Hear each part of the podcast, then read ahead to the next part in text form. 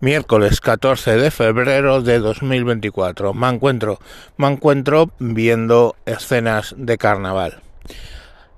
Expliquemos que el carnaval en el mundo católico es la llevar o cristiano, llevar lo desmedido antes de entrar en el periodo de cuaresma eh, los días previos, los 40 días previos a la muerte de Jesucristo.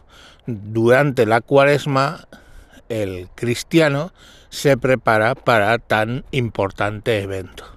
Pues bueno, justo antes de empezar la cuaresma venía una época de desenfreno que era el carnaval.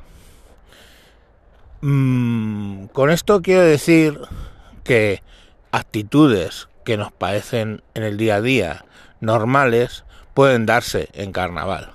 Y por ejemplo, el famoso, bueno, famoso en parte cartel de carnaval de Molins del Rey, donde lo que sale son una escena de una orgía entre 20 o 30 personas, mm, literal, ¿eh?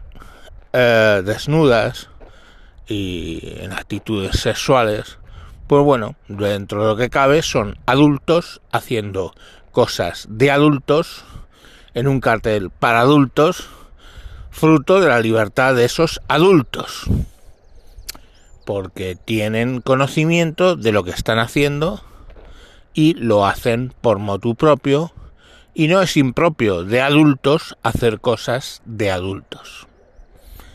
El problema viene cuando en Torre Vieja una agrupación carnavalera viste a niños y ahí no sé especificar si son niños varones o niñas hembras, sería exactamente lo mismo de malo, de mísero.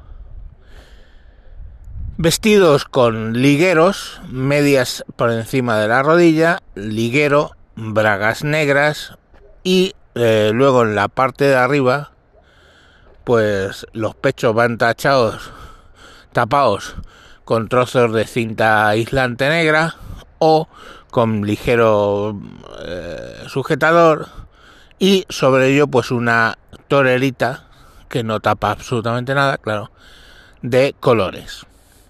A la espalda llevan puestas dos banderas cada una cada uno como dos pequeños mástiles de alambre donde cuelgan banderas pues de eh, el orgullo, la bandera de España, varias banderas. Los que han hecho tamaño misérrimo acto fue una agrupación que ya el año pasado causó cierta conmoción al vestir a niñas pequeñas de monja. Pero bueno, mm, las imágenes están ahí. Una de las múltiples personas que lo han filmado, una era una inmigrante rusa y eh, subió a TikTok eh, el vídeo con un texto que pone mm, traducido gracias a Google Lens, que lo recomiendo, pone traducido choque, carnaval, shock, ¿no? Como en inglés, shock. Shock en carnaval. ¿Esto es normal en España ahora? En ruso. Y ella comentando algo en ruso que no, no me he puesto a traducir. Luego ya, claro, la imagen se ha vuelto viral, la han publicado en Twitter cantidad de gente y las reacciones son variadas. Desde Lucía Echevarría, que dice que no ve lógico vestir a niños con indumentaria sadomasoquista, niños, varones o hembras, tener en cuenta que son los niños tendrán 9, 10, 11 años eh, y a esa edad pues es difícil eh, ver, sobre todo si anda disfrazado con una película, son pelucas, lleva pelucas negras corta todos, a esa edad es difícil ver si es un niño o una niña. Bueno, si habéis tenido hijos, pues, quiero decir, los cuerpos las niñas no han desarrollado pecho aún eh, normalmente y puede ser difícil. Pero vamos, algunos son niños, ya varones también. Pero vamos, que es que ese no es el problema. El problema es emplear a niños desde una ideología para hacer qué. O sea, es que no entiendo de verdad en esta sociedad a un niño para qué se le dicen según qué cosas. A mi hija ya le ha autorizado yo para que diga lo que piensa cuando alguien le intente decir cosas en el colegio que no considere lógicas a este respecto. Yo no le digo, por ejemplo, que si el profesor le dice que 5 por 5 son 25, vaya a negárselo. Lo que sí le digo es que si un profesor le dice que los niños pueden tener vagina y las niñas pene, pues que no, que no está de acuerdo. Claro, cuando yo le dije a mi hija eh, de 10 años que es posible que alguien llegara a la clase diciendo que los niños pueden tener vagina y las niñas pueden tener pene, mi hija, con toda la naturalidad que le dan 10 años, eh, que ya sabéis que solo los niños y los borrachos dicen la verdad, dijo, menuda gilipollez. Digo, por favor, Nayara, no se dice eso. Pero es lo que le salió a la niña, menuda gilipollez. Menuda gilipollez. Pues eso es lo que están aleccionando a los niños. Y luego nos echamos las manos a la cabeza porque la derecha radical o presunta extrema derecha dice que quiere un pin parental para decir que se puede o no se puede enseñar a un niño de 10 años. Antiguamente no hacía falta ese pin parental en los colegios, porque a los niños de 10 años se les enseñaba materias y cosas propias de un niño de 10 años. Ayer estuve en la Fiscalía de Menores con dos psicólogas y les planteé el tema. Y las psicólogas, ojo al dato, pues no decían que no. O sea, ya hemos llegado al nivel de los psicólogos de admitir que a un niño que no está sexualizado completamente, pues se le cuente esto. Bien es cierto que reconocieron que un crío por debajo de 8 años no está sexualizado y que la sexualización es incompleta mínimo hasta la adolescencia. Estamos hablando de los 13 años. Eh, no sé, o sea, de verdad, sabéis que mi línea roja son los críos, de siempre, estoy tratando de no gritar, de no insultar, pero las imágenes pues las tenéis en en X, en Twitter, vamos, y están ahí. Eh, los análisis de la gente, mi análisis es lo de hacer ideología con críos, mm, que no es nuevo, ¿no? Eh, yo viví la época del Eliancito que era el gobierno cubano haciendo política con un niño que presuntamente había emigrado ilegalmente con su padre a Estados Unidos y el FBI y la oficina del Marshall entraron en su casa, detuvieron al Eliancito que estaba metido en un armario, le pusieron un avión y lo volvieron para Cuba, el niño llorando. Cuando ya llegó a Cuba, pues salía como héroe nacional en los Mm, pantagruélicos eh, discursos de, de, Raúl Castro, no, de, de Castro y de Fidel Castro. Y bueno, pues el niño se vino un poco arriba. El famoso liancito. Pero eso era excepcional. Ahora, aquí en la España esta absurda, de extrema izquierda, absurda, pues eh, bien, eh, ya no es un caso, son muchos. Y que la izquierda, que la izquierda es pedófila, está más allá de demostrado con, el, los, con los franceses, ¿no? Simone de Beauvoir y Jean-Paul Sartre, que hicieron el famoso eh, decálogo discurso en la Francia del 68. y que poco se ha hablado de eso, ¿no? Poco se ha hablado de eso. En, en, pro de la, del amor libre, de la pedofilia, ¿no?